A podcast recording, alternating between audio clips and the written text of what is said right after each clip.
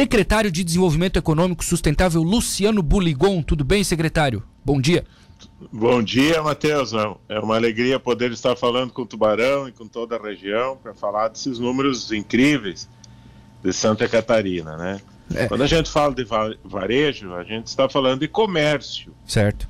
E aí quando você faz essa comparação, porque os números eles não vêm sozinhos, né? Tu percebes que o crescimento do varejo, do comércio, das vendas do comércio Santa Catarina cresceu nesses últimos 12 meses 10% em Santa Catarina, aí tu comparas com o Rio Grande do Sul, e o Rio Grande do Sul cresceu 1,7%, né? Aí o Paraná, que é também muito forte, como tu destacaste aí no início, 5%. Nós ocupamos, além disso, quinto lugar no Brasil, nas 15 maiores economias do Brasil. Aí se tu vai comparar com ah, o número de desempregados, né? Santa Catarina também é o que menor tem o número de desempregados no país. Se tu vais comparar com o crescimento da indústria também, que a indústria cresceu o dobro do que vem crescendo a média nacional. Você vê que esses números demonstram é, uma capacidade de Santa Catarina, um conjunto de números, demonstra a capacidade de Santa Catarina de enfrentar principalmente nesse momento de pandemia, uma capacidade maior de crescimento. E numa perspectiva de sairmos da pandemia, porque agora já temos até data para isso, ou seja, até o final de agosto, todos os adultos catarinenses que queiram estar vacinados estarão vacinados. Ou seja, ah. sem nunca se descuidar da saúde, o catarinense sempre foi muito resiliente no enfrentamento é, da, da, da, da, pandemia, trabalhando muito, né? E os números têm demonstrado isso. Eu queria entender o porquê. Porque a, a diferença, principalmente entre, entre, o nosso estado e o Rio Grande, é muito alta, né? É, por quê? Porque os, Porque, os, é, estados tem, se abriram alguns, ao mesmo é, tempo e é, tal. Ah tem, tem, tens alguns, alguns indicativos. Por exemplo, as aulas em Santa Catarina, o estado de Santa Catarina foi o primeiro do Brasil a voltar às aulas. Desde o dia 18 de fevereiro, Santa Catarina já vem com aulas presenciais. O Rio Grande do Sul até agora não conseguiu esse feito. Entendi. Né?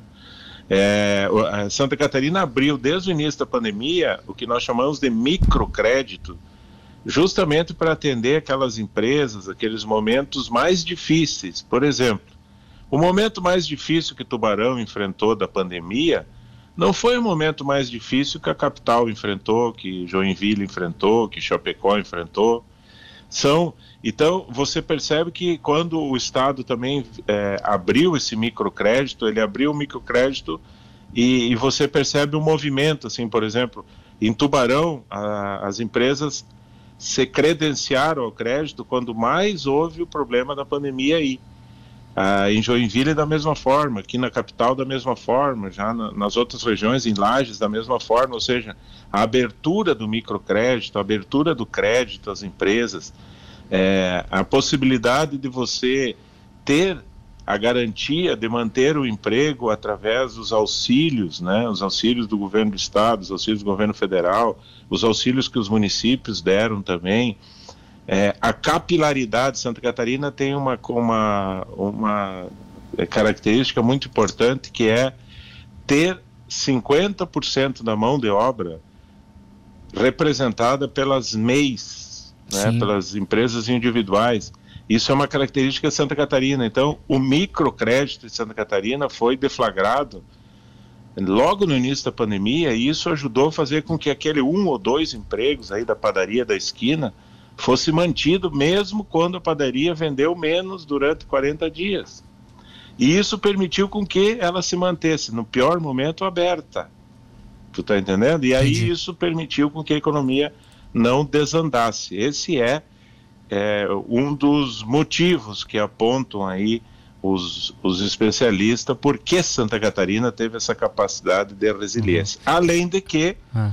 A nossa gente tem uma capacidade de resiliência, uma capacidade de entender a dificuldade e dar a volta.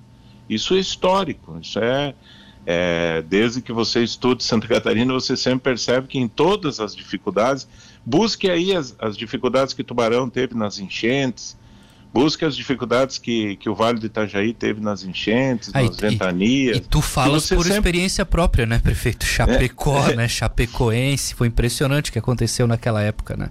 É, Matheus também é um exemplo, Matheus. Claro. Também é um exemplo, né? É, você busca nessas, nessas nós, no, a nossa, a nossa característica enquanto Santa Catarina sempre foi muito resiliente, muito buscar soluções durante as dificuldades.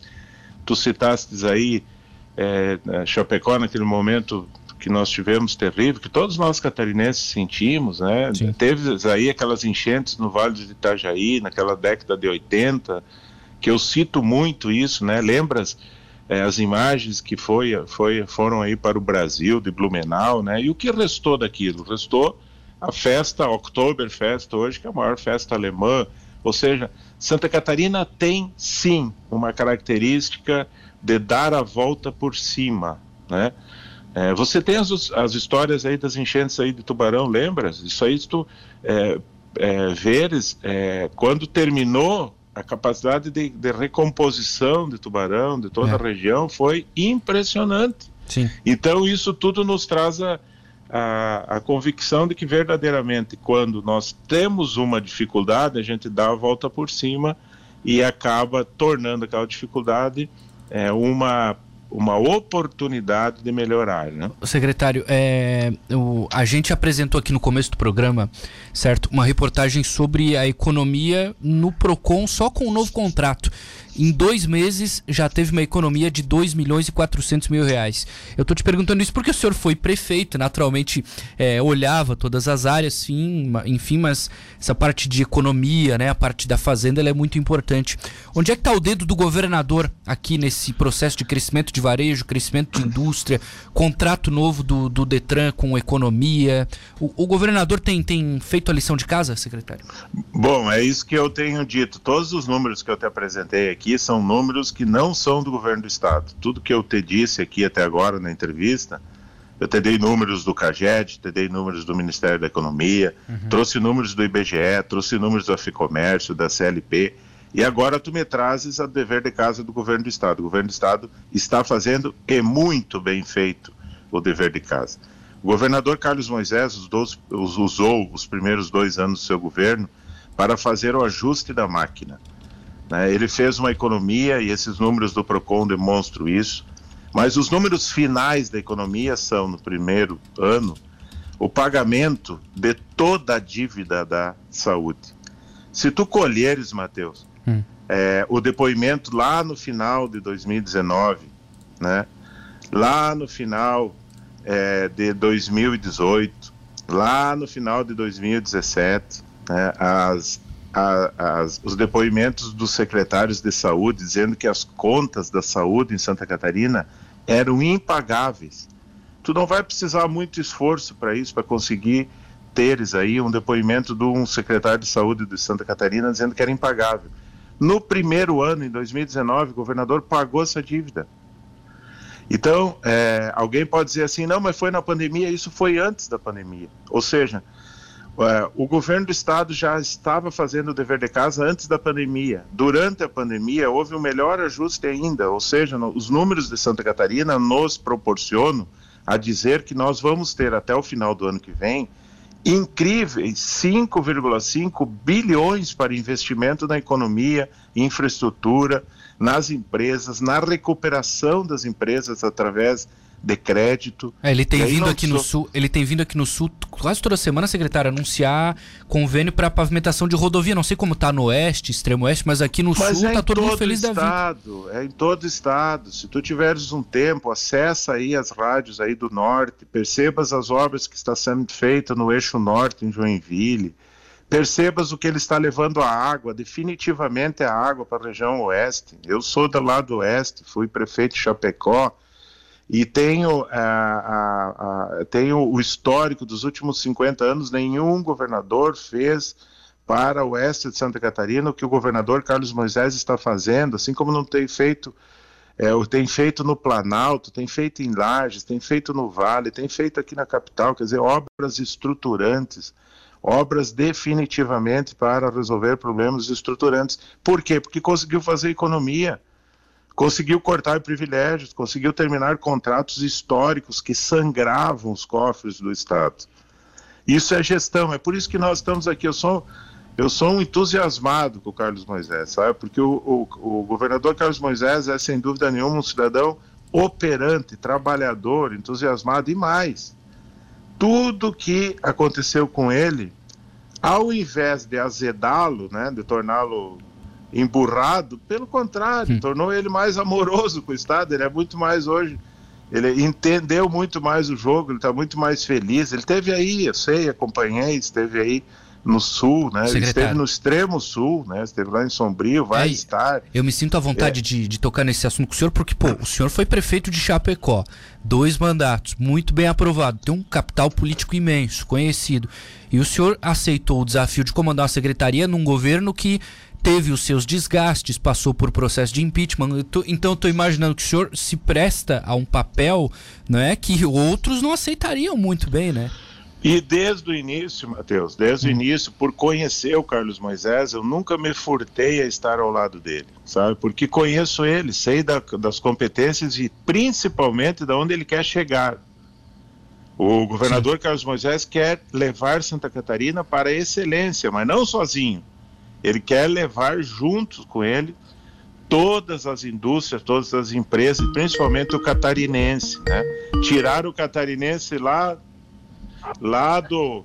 Quer tirar o catarinense lá do, do, do, do sul, lá do termoeste, lá do norte, trazer todos né, como uma oportunidade Sim. de crescimento. Então tá.